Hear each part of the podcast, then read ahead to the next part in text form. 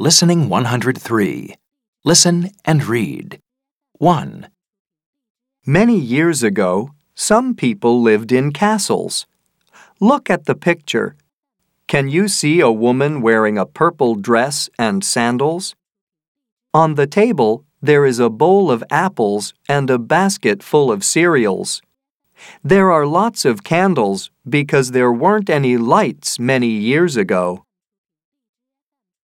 2, This hospital is for animals.